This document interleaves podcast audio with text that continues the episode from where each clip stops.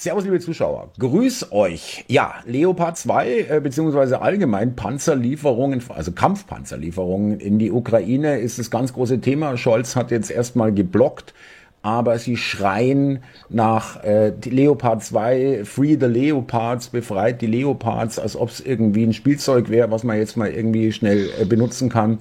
Und ich habe mir über Twitter äh, einen tollen Kontakt, habe ich, ist da entstanden äh, mit einem lieben Menschen, Oliver. Ich grüße dich, ich habe ihn jetzt am Telefon. Hallo lieber Thomas, ich grüße zurück. Vielen Dank, dass du hier äh, mit mir am Sonntag auch noch hier dieses Video machst. Oliver, bevor ich jetzt was Falsches sage, äh, würde ich dich bitten, äh, dich mal kurz selbst vorzustellen, um damit die Zuschauer wissen, wer, äh, wer sagt denn da was dazu eigentlich? Genau, also ich bin der Oliver, ich bin etwas älteren Jahrgang, so ein bisschen jünger als du und habe deshalb einen gewissen Bezug zum Leo 2, speziell dem A4, weil ich 1989, Ende 89 bei der Bundeswehr meine Wehrpflicht begonnen habe in einer Panzerkompanie und das war gleichzeitig damals der letzte W15-Einzug, weil ja während meiner Dienstzeit dann schon die Mauer gefallen ist, der eiserne Vorhang wegfiel und seitdem ja alles dann nur noch abgebaut wurde. Ja, also da ging es ja schon los, gell? Äh, mit der, klar, durch den Kalten Krieg, Beendigung des Kalten Kriegs, dann äh, war plötzlich die Bundeswehr genau, auch nicht mehr. Meiner ja. Grundausbildung, während meiner Grundausbildung ist die Mauer gefallen dann. ja, okay, äh, liebe Zuschauer, jetzt fragt euch natürlich 89 ist ein bisschen her aber äh, nicht deswegen nicht weniger aktuell, weil äh, der Oliver hat es gerade schon angesprochen, äh, Leopard 2 Version A4 äh, nur zur Information, die aktuellste Version ist A7 momentan, richtig? A, ja? A7, A7V, ja. A7V, okay. Ihr seht, ich habe hier einen Experten. ja. Und ähm, wir wollen uns mal darüber unterhalten, was hat das alles eigentlich für einen Sinn? Ja, was äh, soll das bringen? Und wo führt es hin? Und welche Schwierigkeiten gibt es bei diesem Wahnsinnsunternehmen? Und A4, äh, deswegen nochmal kurz darauf zurückzukommen, weil es jetzt auch um die Lieferung von Leopard 2 A4 in, in der großen Anzahl geht. Also wir reden hier, äh, es wird über zwischen 100 und 150 Panzern gesprochen, die da irgendwo von irgendwoher eingefegt werden sollen und dann in die Ukraine. Und das ist genau der Panzer, den äh, der Oliver auch als Richtschütze erlebt hat, wenn ich es so sagen darf. Das ist exakt richtig, ja. Gut. Also Richt, Richt- und Ladeschütze, man hat beide Ausbildungen als Richt- und Ladeschütze jeweils gemacht. Genau, aber äh, da kommen wir vielleicht noch drauf. Äh, Deutsche Panzer äh, hatten ja immer vier Besatzungsmitglieder bis heute, ja. Das ist so eine Tradition. Bis heute und die Gegenspieler, also der T-72, der hat allerdings nur drei, weil die schon immer äh, die Munition automatisch nachgeladen haben. Genau, und es hat bis heute kein, kein westlicher Panzer, diese Ladeautomatik. Ähm, bei dem neuen geplanten Panther, den jetzt hier, der habe ich neulich mal ein Video gesehen, da soll wohl der Ladeschütze auch wegfallen, aber den sehen wir vielleicht, weiß nicht, ob ich da noch lebe. Okay, und, und äh, nur kurz den Grund, äh, wie, wie ich es äh, recherchiert habe, es ist einfach, eine, einfach eine andere Philosophie ähm, bei der Selbstladegeschichte, bei den Russenpanzern, da sitzt die Besatzung eigentlich auf der Munition, wenn man so will, auf diesem Karussell. Und bei den westlichen Panzer oder beim Leopard ist es in, im hinteren Bereich des Turms nochmal äh, äh, mit einer Wand dazwischen als Schutz und so weiter. Kann man das so, ist das so Also ich hatte damals keine Wand dazwischen, wenn ich ehrlich bin. Also ich habe direkt auf die Munition. ich ich, ich glaube, es gab so eine Art Schiebetür, ich weiß es nicht, das weiß ich jetzt wirklich nicht mehr genau, aber äh, ich stand direkt neben der Munition. Also direkt, die waren in so, die konntest du so rein reinklicken. Ne? Ja, ja. Wie so, wie so, wie du so Weinflaschen lagerst praktisch. Ah ja. Hast du die so mit so einem Klickverschluss und den konntest du dann entriegeln. Also ich stand wirklich genau daneben.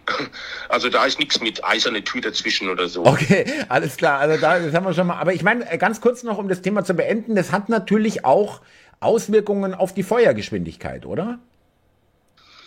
Ähm, ehrlich gesagt weiß ich nicht, wie schnell die Rosenpanzer automatisch nachladen. Ja. Äh, was halt natürlich ein Vorteil ist, wenn Ladeschütze drin ist und da hakt irgendwas, dann kann man direkt Hand anlegen. Und das stelle ich mir beim automatischen System ein bisschen schwieriger vor. Okay. Aber der springende Punkt ist ja der, ähm, du brauchst eben, wenn du einen Panzer neu besetzt, musst du nur drei Leute ausbilden und wenn ein Panzer ausfällt, fallen nur drei Leute aus. Also das ist schon mal ein, vom, von der Manpower her schon sehr entscheidend, finde ich. Das ist halt auch immer wieder, liebe Zuschauer, die Denke von, von einem militärischen äh, Standpunkt aus. Menschen verachten zwar, aber natürlich äh, in dem Zusammenhang auch irgendwo äh, vernünftig, äh, so zu denken, wenn man schon in dem Wahnsinnsdenken drin ist, sage ich mal, ja. Ähm, haben wir nur ein, ein weniger Verlust, ja, sozusagen. Ähm, gut, Oliver, also hier nochmal, ich zeige es euch, liebe Zuschauer, äh, äh, Deutschland hat gerade versagt, vernichtende Kritik äh, nach Panzerentscheidung. Äh, Strack-Zimmermann, die Lobbyistin Nummer eins, äh, hat hier natürlich was dagegen, dass Scholz momentan blockiert. Äh, also alle, außer AfD, äh, sind dafür. Ja, äh, auch die CDU ist enttäuscht und alle, äh, die SPD versucht sich gerade zu verteidigen für diese Entscheidung. Ähm, Oliver, ich, ich frage mich bloß, wo kommt eigentlich, kann man eigentlich sagen, diese wahnsinnige Geilheit, die die Leute da entwickeln, ja, ähm, die Politiker, die danach schreien, kann man eigentlich grundsätzlich sagen, die haben wirklich keine Ahnung, was sie da eigentlich fordern und wissen null, was das bedeutet? Ich glaube, da zerbrechen wir uns alle den Kopf drüber, Thomas. Ähm, vielleicht mag es daran liegen, äh, dass die Zeitzeugen eben überwiegend weggestorben sind und äh, keiner mehr von seinem eigenen Opa äh, erzählt bekommt, äh, wie schrecklich ja. ein Krieg ist, wie schrecklich der Krieg in Russland war. Ähm, das, das äh, Witzige an der Sache, das heißt witzig in Anführungszeichen, ist ja auch noch das, dass die Grün, Grünen am lautesten schreien. Ja. Ne, das ist ja das Absurdeste an der ganzen Sache. Aber ich weiß es nicht. Also jeder normal denkende Mensch, gerade als Deutscher, müsste sich da eigentlich ein bisschen zurücknehmen. Aber wer weiß schon, in wessen Auftrag die in Wirklichkeit sprechen. Ja, vollkommen richtig, Oliver. Äh, jetzt gehen wir mal aber mal in die Materie rein. Was hat das eigentlich alles für einen Sinn? Ja, äh, und wie weit wird da eigentlich gedacht? Ich habe hier äh, von Zeitgeschehen auf Twitter, die Einführung eines neuen Waffensystems dauert Jahre, auch in Deutschland. Hinter jedem Panzer steht eine komplexe Logistikkette, zumal der Leopard 2 für eine ganz andere Einsatzdoktrin konzipiert wurde als ein T-72. Ich darf mal kurz glänzen, liebe Zuschauer, ich habe den Oliver vorher gefragt. Der T-72 ist so die Parallelentwicklung in etwa zum Leopard 2. Kann man so sagen? A4. Und äh, wie würdest du das einschätzen, äh, diese, diese Aussage, Oliver? Äh, Logistikkette, andere Einsatzdoktrin, äh, Jahre, äh, Waffensystemeinführung? Also wir alle wissen ja, jeder hat von uns, glaube ich, noch die Geschichte von diesem Eurofighter oder Jäger 2000, was es dann geworden ist, wie lange das gedauert hat und was dann am Ende rausgekommen ist. Das ist aber auch wieder so eine, eine, eine typisch westliche äh, Art und Weise, ne? weil das die Sache ist, in Russland sind ja, ähm, nahezu alle Rüstungsfirmen in staatlicher Hand. Ja. Das heißt, wenn der Putin 100 neue Panzer braucht, dann greift er einmal zum Telefonhörer und dann stehen die eine Woche später da. Die arbeiten ja mittlerweile im Dreischichtsystem. Und in Deutschland äh, ist die Aussage wirklich richtig, es dauert ewige Jahre und was rauskommt, siehe Puma, ist am Ende aufgrund der Sparmaßnahmen nur Müll. Und die Lieferketten äh, ich möchte gar nicht wissen, an einem Panzer, wenn der neu entwickelt wird heutzutage, äh, aus welcher Herrenländer die ganzen Teile alle zusammengesucht werden müssen. Das sind schon alles große Nachteile. Okay, jetzt haben wir aber hier, äh, es ist vielleicht nicht ganz präzise, weil wir haben jetzt hier kein neues Waffensystem äh, generell, sondern für die Ukraine äh, sozusagen, wenn man so will, ja, wenn, wenn die Leos bekommen. Ähm, ja, aber die müssen ja eine Lieferkette aufbauen. Logistikkette, klar, Ersatzteile, richtig. Hast du, ja, also auch im Leopard 2 A4 wird schon international äh, äh, Teile drin sein, ja, richtig, ja. Und ja, richtig. Du meinst auch die Ersatzteilbeschaffung ist natürlich auch muss aufgebaut werden, ja, die Dinger wollen wirklich extrem gepflegt und gewartet werden. Und ähm, es geht ja schon mal ja? los, äh, dass die, dass ja viele Teile äh, jetzt nicht mehr äh, ad hoc äh, nachproduziert werden können, also zumindest nicht in dem Ausmaß für den Leo 2A4 um dies Jahr geht. Ne, das, das, äh, es gibt äh, viele Teile, die, die werden schon noch produziert, aber äh, man war jetzt nicht auf so einen Krieg eingerichtet, der jetzt plötzlich da gekommen ist und mit diesem riesigen Bedarf. Oliver, eine, eine, Aber vielleicht können wir das jetzt gleich klären für die Zuschauer. Ja, weil äh, ja. ich, ich selber nämlich auch da ein bisschen naiv war, sage ich mal, ja. Äh, Leopard 2 eingeführt 1978, glaube ich, in die Truppe. Mhm. Ähm, oder war das damals der Leopard 1? Ich weiß es gar nicht mehr. Auf jeden Fall. Nee, nee das, war, das war damals, ja, es, es fing ja mit dem Leo 2 äh, A1 auch an. Der war ja auch sehr stark angelehnt anfangs an den Leo 1. Ja, genau. Und worauf ich hinaus will, ist, liebe Zuschauer, diese Versionen A1 bis jetzt A7 und dann noch sogar ein Buchstabe V dazu, äh, da denkt man, ja gut, der ist halt immer wieder ein bisschen äh, verbessert worden und so weiter, aber man kann eigentlich sagen, äh, lieber Oliver, zwischen dem Leopard äh, 2 A4, dein Panzer, wenn ich das so sagen darf, und zwischen mhm. und dem A7, das ist eigentlich, das da sind, das sind zwei verschiedene Panzer. ja. ja. Ähm, da liegen, da liegen wirklich Universen dazwischen. Ja, okay. Und jetzt nochmal zurück. Und der A4, kann man das sagen, ist eigentlich schon ein alter Hund. Das ist äh, definitiv ein alter Hund. Natürlich wurde der äh, in, ähm, auch ein bisschen weiter modifiziert, aber da wurden ja dann die neuen Versionen A5, A6, A7 drauf.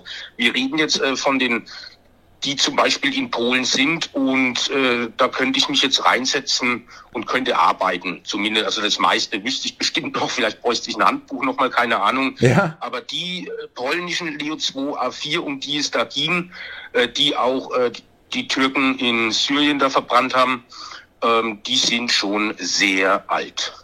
Also auch, und auch nicht mehr zeitgemäß von der Panzerung her zum Beispiel. Und auch, auch du meinst, die, du hast mir im Vorgespräch gesagt, die äh, würden auch momentan nur auf Sicht äh, ja, zielen können, wenn man so will. Ja, ohne. Naja, die haben, die haben natürlich äh, ein, ein gutes Waffensystem. Also zur damaligen Zeit war das schon äh, führend äh, mit dem Wärmebildgerät. Das hatten wirklich nur ganz wenige.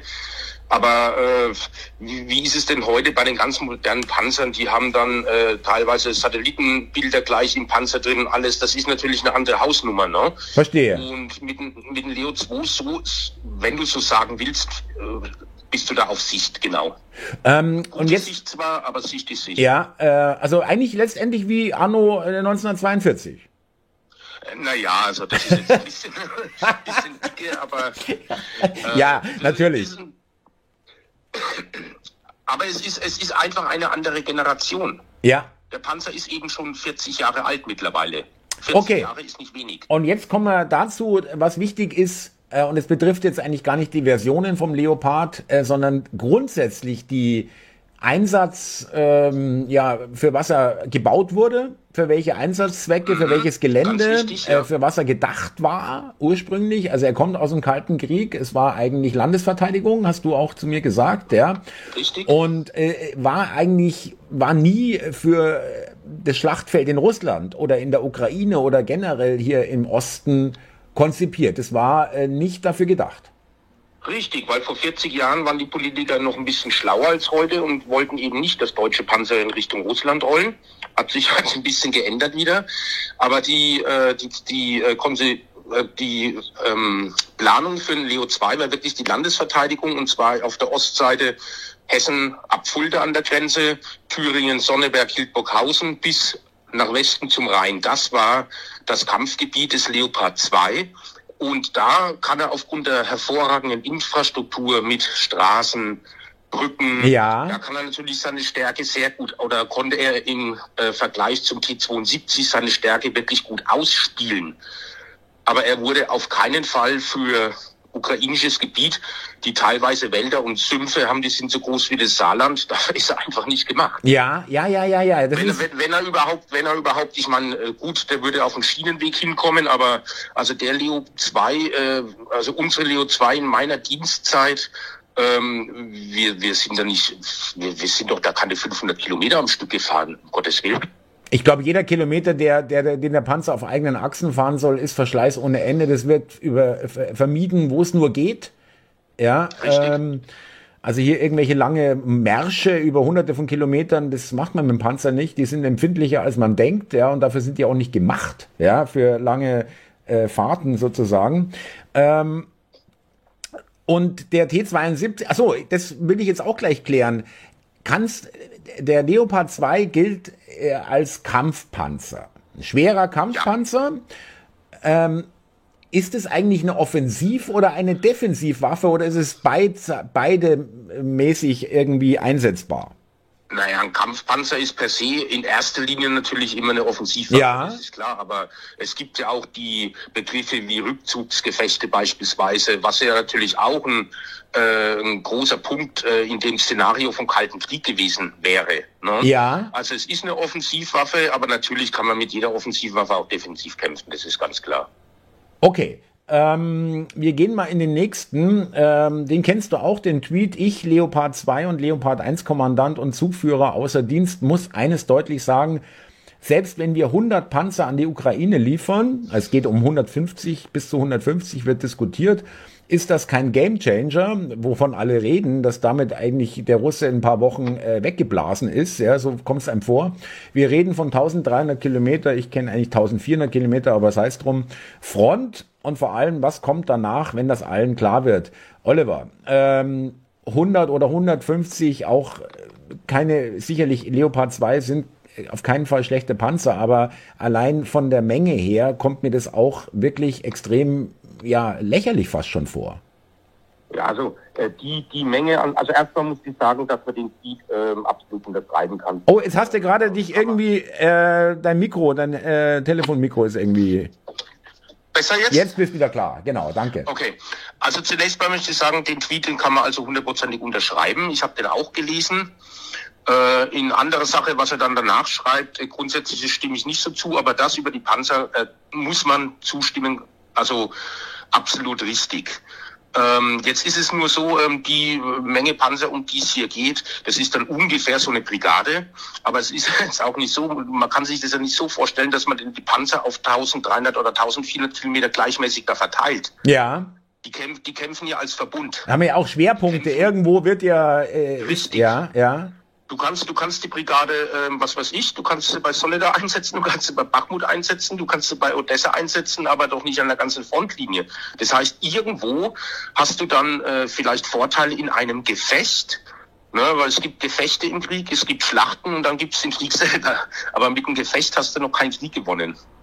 Verstehe. Also es ist punktuell können sie da ihre Vorteile haben, aber es ist nicht, äh, es ist nicht irgendwie jetzt zu hoffen oder zu erwarten, dass, äh, also Stichwort Game Changer, ja, so ungefähr, jetzt drehen wir die ganze Sache mal, jetzt drehen wir den Spieß um, ja.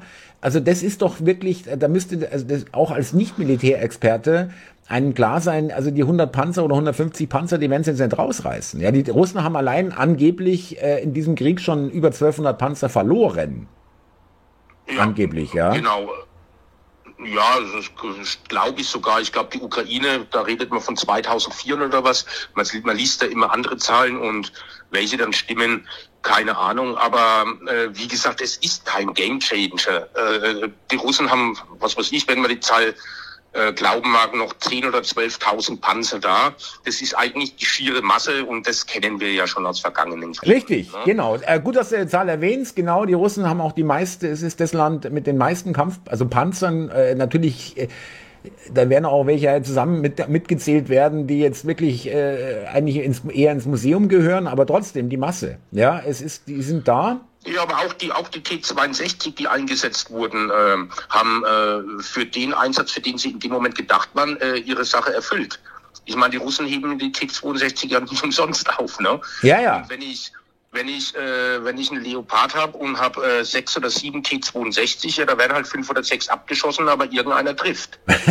So ist die, so ist die Logik, ja, alles klar. Ähm, leider war das in der Türkei nicht so. Äh, da wurden gar keine abgeschossen von den Leos, sondern äh, 2016 Kampf um Al-Bab in Syrien. Und dazu kommen wir, jetzt kommen wir zu dem Thema, lieber Oliver. Übrigens, tolles Gespräch. Vielen Dank. Ich, ich bin begeistert. Muss ich ehrlich sagen, liebe Zuschauer, wirklich, ich hoffe, auch für euch ist das eine tolle Information, weil man, man weiß das eben nicht. Ich weiß es auch nicht. Ich bin zwar militärisch interessiert, aber bin froh, dass ich jetzt äh, so einen Gesprächspartner habe wie den Oliver, der da wirklich selber in dem Ding drin gesessen hat und auch sich bis heute noch darüber informiert. Ähm, mir geht es darum, mein lieber Oliver, äh, dass man äh, feststellen muss, dass der Leopard 2 und auch der Leopard 1 und auch alle anderen Panzer und äh, äh, Kriegsgeräte übrigens von der deutschen Rüstungsindustrie ich will jetzt nicht lügen, also auf jeden Fall bei den Leos stimmt's auf jeden Fall, die waren noch nie in einem wirklichen Kriegsszenario. Das kann man so sagen. Es gab ein paar Gefechte, Ein paar Scharmützel mal. ja, aber über Wochen oder Monate lange Panzerschlachten oder irgendwelche äh, äh, ja Raids ja äh, äh hier und große große Operationen gab's nicht mit diesem äh, Kriegsgerät, mit dem Leo. Ja? Richtig, was dann auch wieder äh, ein Vorteil, äh, ein, ein Punkt für ein T-72 ist, weil da kann man wirklich eine ganze lange Liste machen, wo der schon überall vom Irak über Afghanistan, also wo der wirklich schon lange im Einsatz auch war, durchgehend lange. Ja. Ähm, also da sind gewisse Erfahrungswerte da, die beim Leo nicht in dieser Form, ich meine, gut, die sind jetzt auch da irgendwo in Litauen oder was, aber das ist ja kein Kampfeinsatz. Ne, die sind halt da in Bereitschaft. Ja, ja, aber wirklich, wo man sagt, also wirklich Krieg mit, mit den ganzen, was dazugehört, äh, ähm, haben die Nachschublinien geklappt, äh, wie zuverlässig ist er, wie schnell ist er zu reparieren in wirklichen Kampfhandlungen, unter Beschuss vielleicht sogar und so weiter und so fort. Ja, diese ganzen Sachen, diese Unwägbarkeiten, die ein Kriegs- oder Kampfeinsatz nun mal mit sich bringen, die sind äh, beim Leo nicht ganz klar. Ja, ähm, äh, ich würde sagen, da ist fast überhaupt nichts klar. Leo ist halt für den Kalten Krieg eine super Abschreckungswaffe gewesen, weil er super technische Daten auch hatte.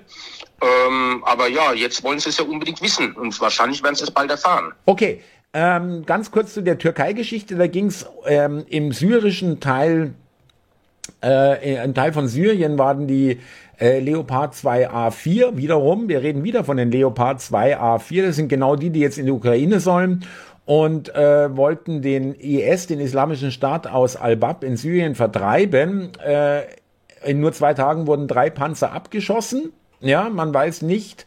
Äh, die erste Schlacht des Leopard 2 war schon mal schlecht. Ja, hier sieht man, wo sieht man das? Moment, hier oben.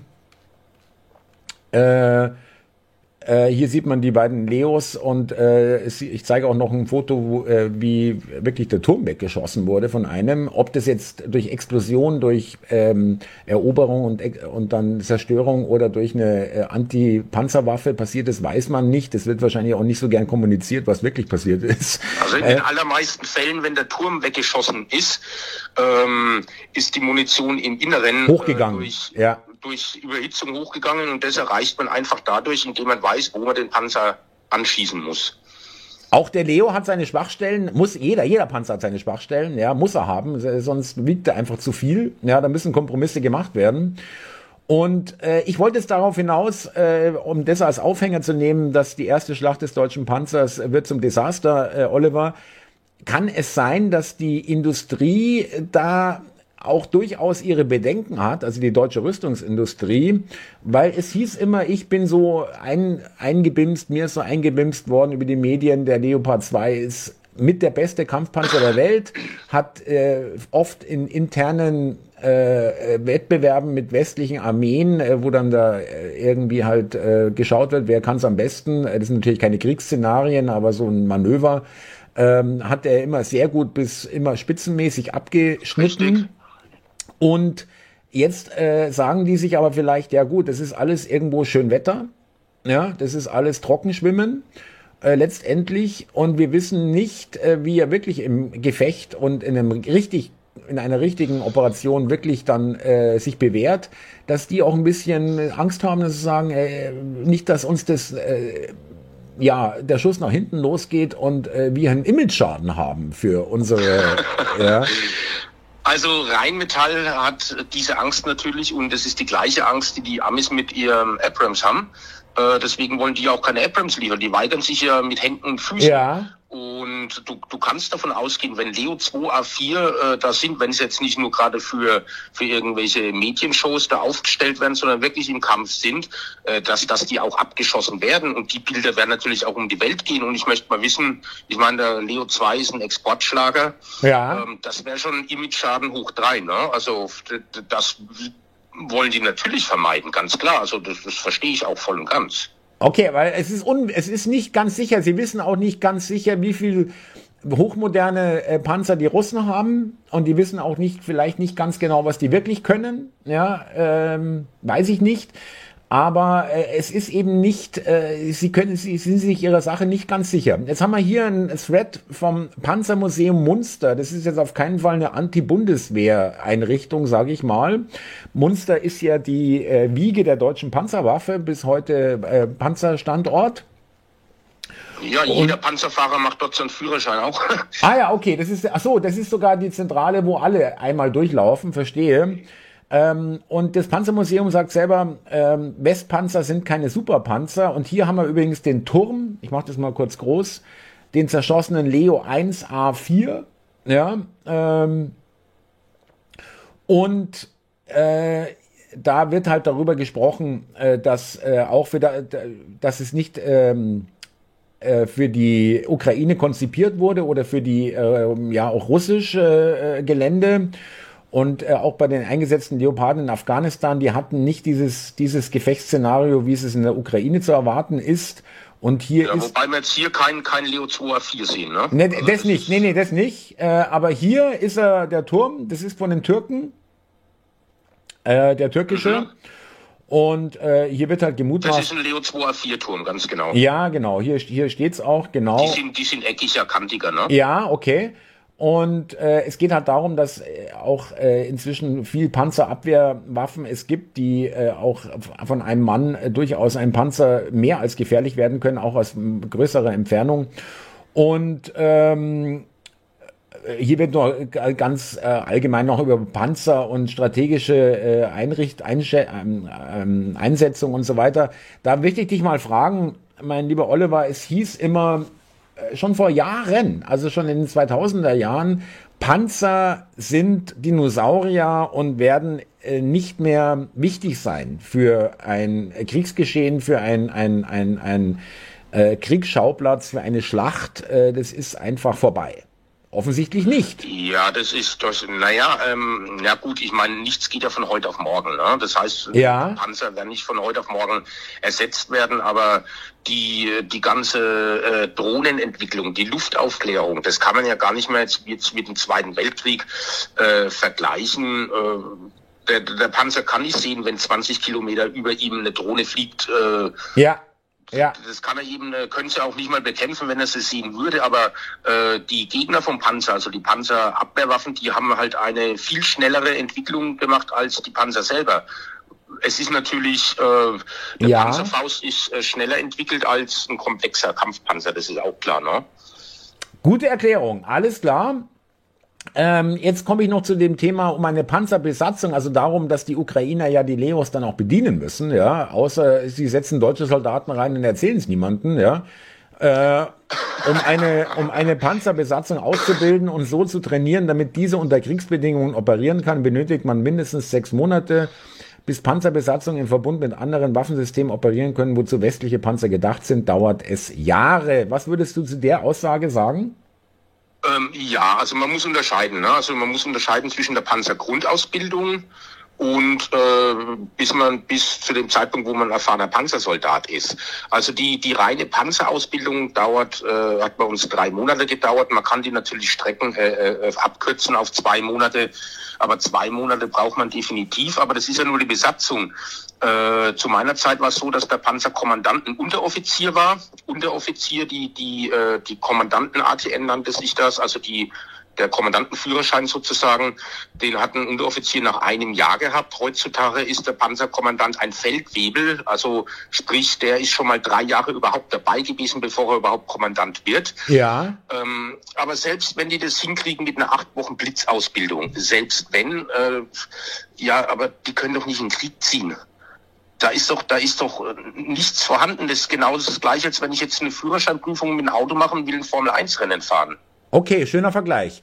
Ähm, also mit anderen Worten, äh, das ist äh, unrealistisch. Also äh, das sieht man mal, liebe Zuschauer, wie wie wie äh, ja wie ble, ähm, blauäugig oder gar äh, total idiotisch naiv äh, die Grünen und andere, die das vehement fordern, rangehen. Die denken überhaupt nicht daran, was da alles dranhängt, ja. Und naja, das sowas man muss natürlich auch dazu sagen, dass der Hofreiter Baerbock und so, dass die halt auch 20 Jahre Panzererfahrung haben. wissen, ne? ja, ja, nein, man äh, wirklich, die denken wirklich nicht keinen Millimeter weiter, was es bedeutet. Äh, Leute müssen ausgebildet werden und dann kommen wir noch auch lieber Oliver, zu dem Thema Verbund. Äh, und du hast mir gesagt, es wurden ja, weiß ich nicht, 200 Marder oder was äh, Schützenpanzer? Irgendwie so 100, 120, 200, ich weiß nicht, irgendwie. Also irgendwie so, ja. Voll, ja. Äh, also Schützenpanzer. Also äh, Schützenpanzer sind Panzer zum Transport von äh, Infanterie. Ja, also Schützenpanzer sind gepanzerte Fahrzeuge äh, mit einer leichten Bewaffnung und eben mit äh, Grenadier oder Infanteristen innen drin. Die werden praktisch äh, zum äh, Kampfeinsatz gefahren oder eben abtransportiert. Ähm, relativ geschützt, relativ geschützt, ja. Okay, äh, aber äh, du hast mir gesagt, äh, der Marder hat eigentlich nur Sinn, weil der ist jetzt kein, ein, kein eigenes Kampf äh, Fahrzeug sozusagen mit einer leichten Bewaffnung nur. Ja, also der braucht jetzt nicht gegen den T72 irgendwie antreten.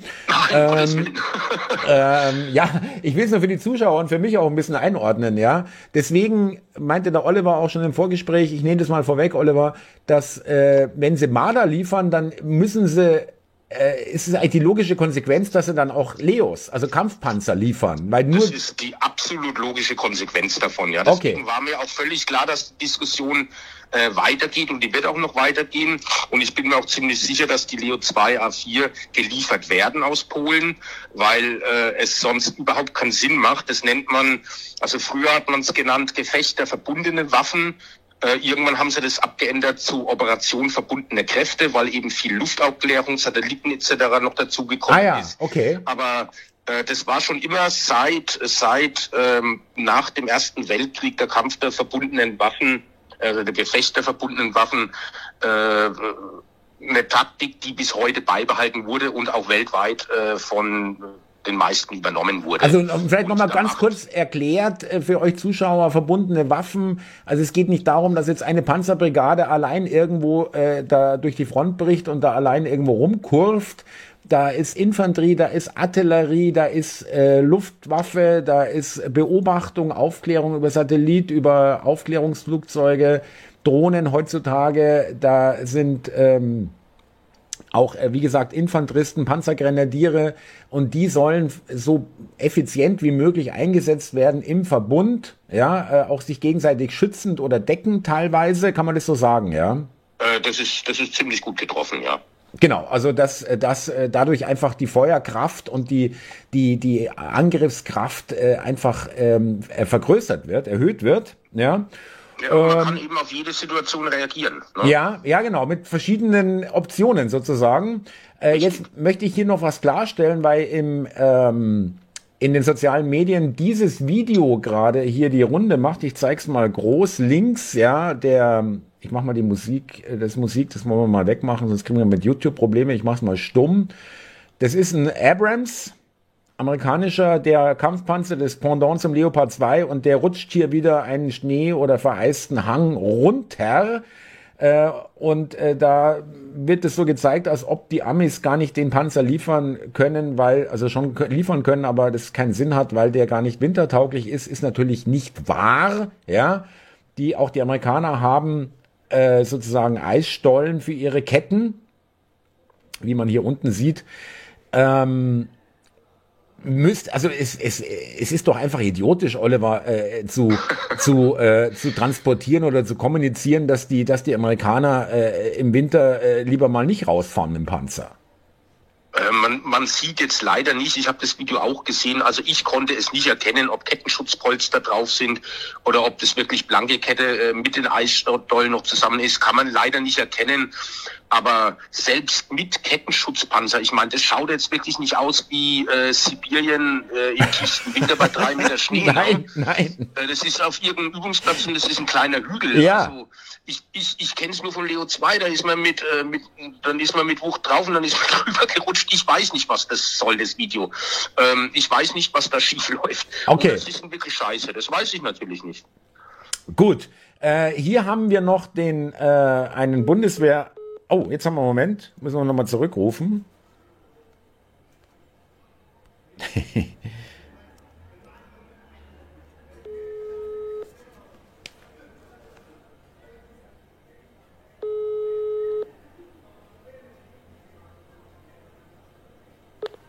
Ja, du warst plötzlich weg, Entschuldigung. Egal, also wir, haben, wir lassen es weiterlaufen einfach.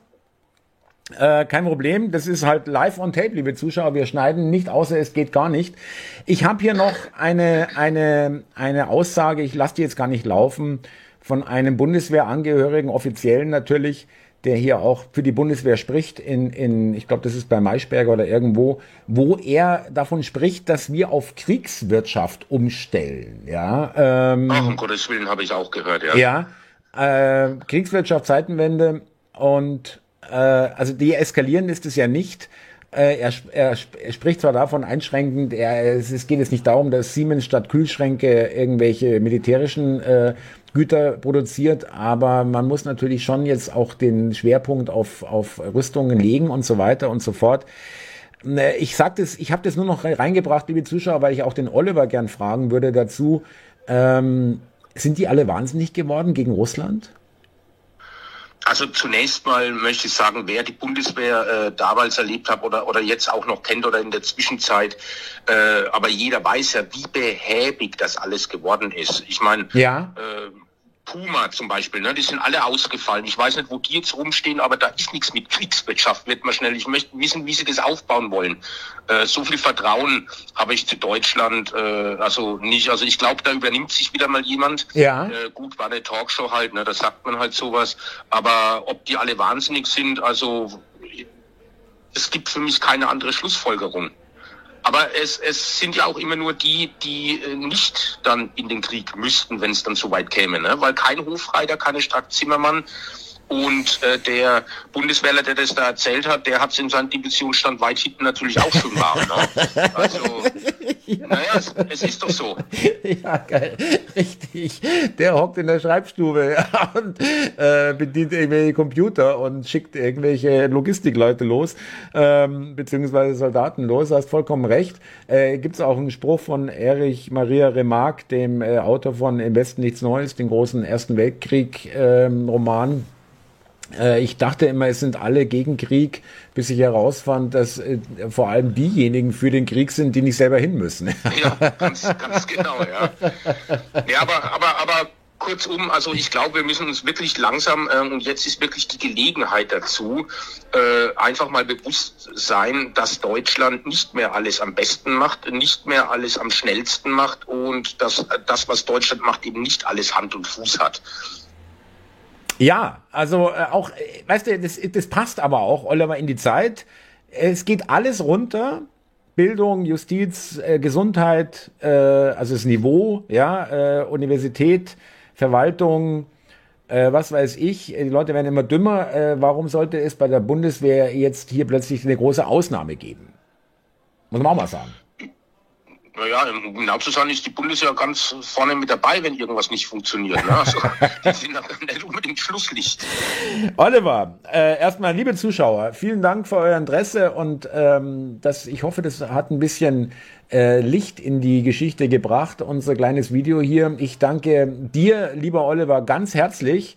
Äh, ganz toll, dass, dass du hier äh, deine dir Zeit genommen hast und dein Wissen uns hier mitgeteilt hast und geteilt hast wirklich äh, fundiert. Und äh, es ist auch nicht so, dass wir jetzt hier irgendwas mutmaßen oder so, sondern das sind wirklich, wenn man so sagen will, harte Fakten, ja, die von vielen ausgeblendet werden und viele Sachen, die bedacht werden müssen, werden hier auch nicht äh, berücksichtigt bei diesem Kriegsgeschrei. Ja, ähm, Oliver, zum Schluss äh, könnte sein, dass die Kriegstreiber hier ganz böse auf die Nase fallen. Äh, ja, ich hoffe, dass nur die Kriegstreiber auf die Nase fallen und nicht wir wieder die Feuer aus dem Kohlen, äh, die Kohlen aus dem Feuer holen müssen. Aber ist ja wahrscheinlich dann wieder so. Aber ich denke mal, äh, dass es, es wird schon böses Ende nehmen. Also zumindest für die Leo 2 Panzer. Aber ein, ein Vorteil hat's natürlich, wenn Leo 2 A4 nach in die Ukraine kommen. Das muss ich auch ganz klar sagen. Einen einzigen Vorteil, den man nicht verschweigen darf denn so wie es ausschaut, sitzen keine deutschen Soldaten drin. Also das ist schon mal äh, ein Vorteil. Ja, äh, wobei ich echt sagen muss, also das wirst, da wirst du mir zustimmen, ähm, hier wird auch von deutscher Politik und in deutschen Talkshows schon sehr lässig über ähm, Verlustzahlen der Ukrainer beziehungsweise äh, ja, also so, das finde ich schon teilweise sehr geschmacklos, wie da über die ukrainische Armee gesprochen wird und äh, wir müssen da auffüllen und so weiter. Das wird wie Materialverbrauch äh, schon fast äh, also so darüber gesprochen, ja. Ähm, ja, es ist halt Krieg, ne? Ja, ja, äh, aber äh, ähm, da müssen wir uns dran gewöhnen. Ja, aber hältst du denn, kannst du denn, vielleicht zum Schluss noch die Frage, weil das ist ja immer diese, das ist ja eigentlich den, die, die über allem stehende Frage, ja. Ähm, dieses plötzliche mehr Frieden schaffen durch mehr Waffen. Ja. Ähm, es ist doch, kannst du mir dazu stimmen, es ist doch ein absoluter Wahnsinn, hier Waffen reinzuschmeißen in ein Land, die gegen Russland antreten, beziehungsweise okay von Russland angegriffen wurden, aber mit der Maßgabe, dass sie Russland besiegen. Das wurde so formuliert, ja. Das ist doch einfach ein, ein, ein, ein Ding der Unmöglichkeit, würde ich fast sagen, oder? Naja, früher hat man immer gesagt, der Hitler war grüßwahnsinnig. Ähm, also ich entdecke da gerade in der heutigen Zeit einige mehr, die größenwahnsinnig sind. Ja. Also es ist nicht möglich, mit ein paar Panzern jetzt da irgendwas rumzureißen. Und zum Zweiten ist es einfach nur Wahnsinn, überhaupt den Gedanken deutsche Panzer in Russland oder in der Ukraine gegen Russland. Es ja. ist Gehirnverbrannt in meinen Augen, ganz einfach nur Gehirnverbrannt. Ich würde mir wünschen, dass wir wieder dahin kommen, dass der Spruch wieder umgedeutet wird, wie er ursprünglich mal war, Frieden schaffen ohne Waffen. Da waren wir teilweise mal äh, an 90er, Anfang der 2000er auf einem guten Weg, aber da sollten wir vielleicht wieder hin, das würde ich mir wünschen. Alles klar. Oliver, ich danke dir, bleib ruhig noch dran, liebe Zuschauer.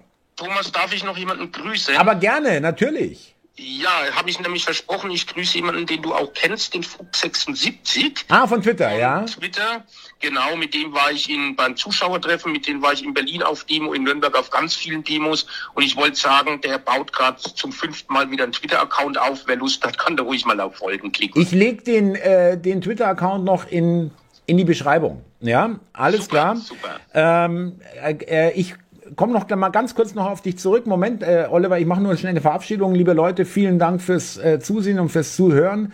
Ich hoffe, wir konnten euch da ein bisschen weiter und ähm, umfassender informieren, als es viele andere Medien machen und viele andere Politiker und Journalisten, sogenannte Journalisten bzw. Journalistendarsteller. Äh, abonnieren, teilen, liken, kommentieren äh, gerne. Wir schauen uns das alles an und wenn ihr denkt, ja, das kann man auch finanziell unterstützen, den Kanal dann auf Kofi Bitcoin, Stripe und Deutsche Bankverbindung. Und ich bedanke mich hier nochmal ganz herzlich äh, bei dem lieben Oliver für seine Expertise und für seine Bereitschaft, hier auch äh, Rede und Antwort zu stehen. Oliver, ich grüße, ich sage auch nicht wohin, irgendwo nach Deutschland. Und danke genau. dir sehr äh, für deine Zeit, die du dir genommen hast.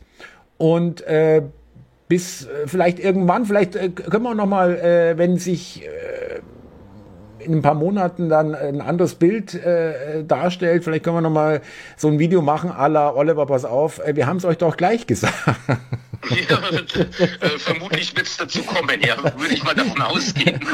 Alles klar. Servus, mein Lieber. Servus, liebe Zuschauer. Danke, liebe Thomas. Danke euch. Servus.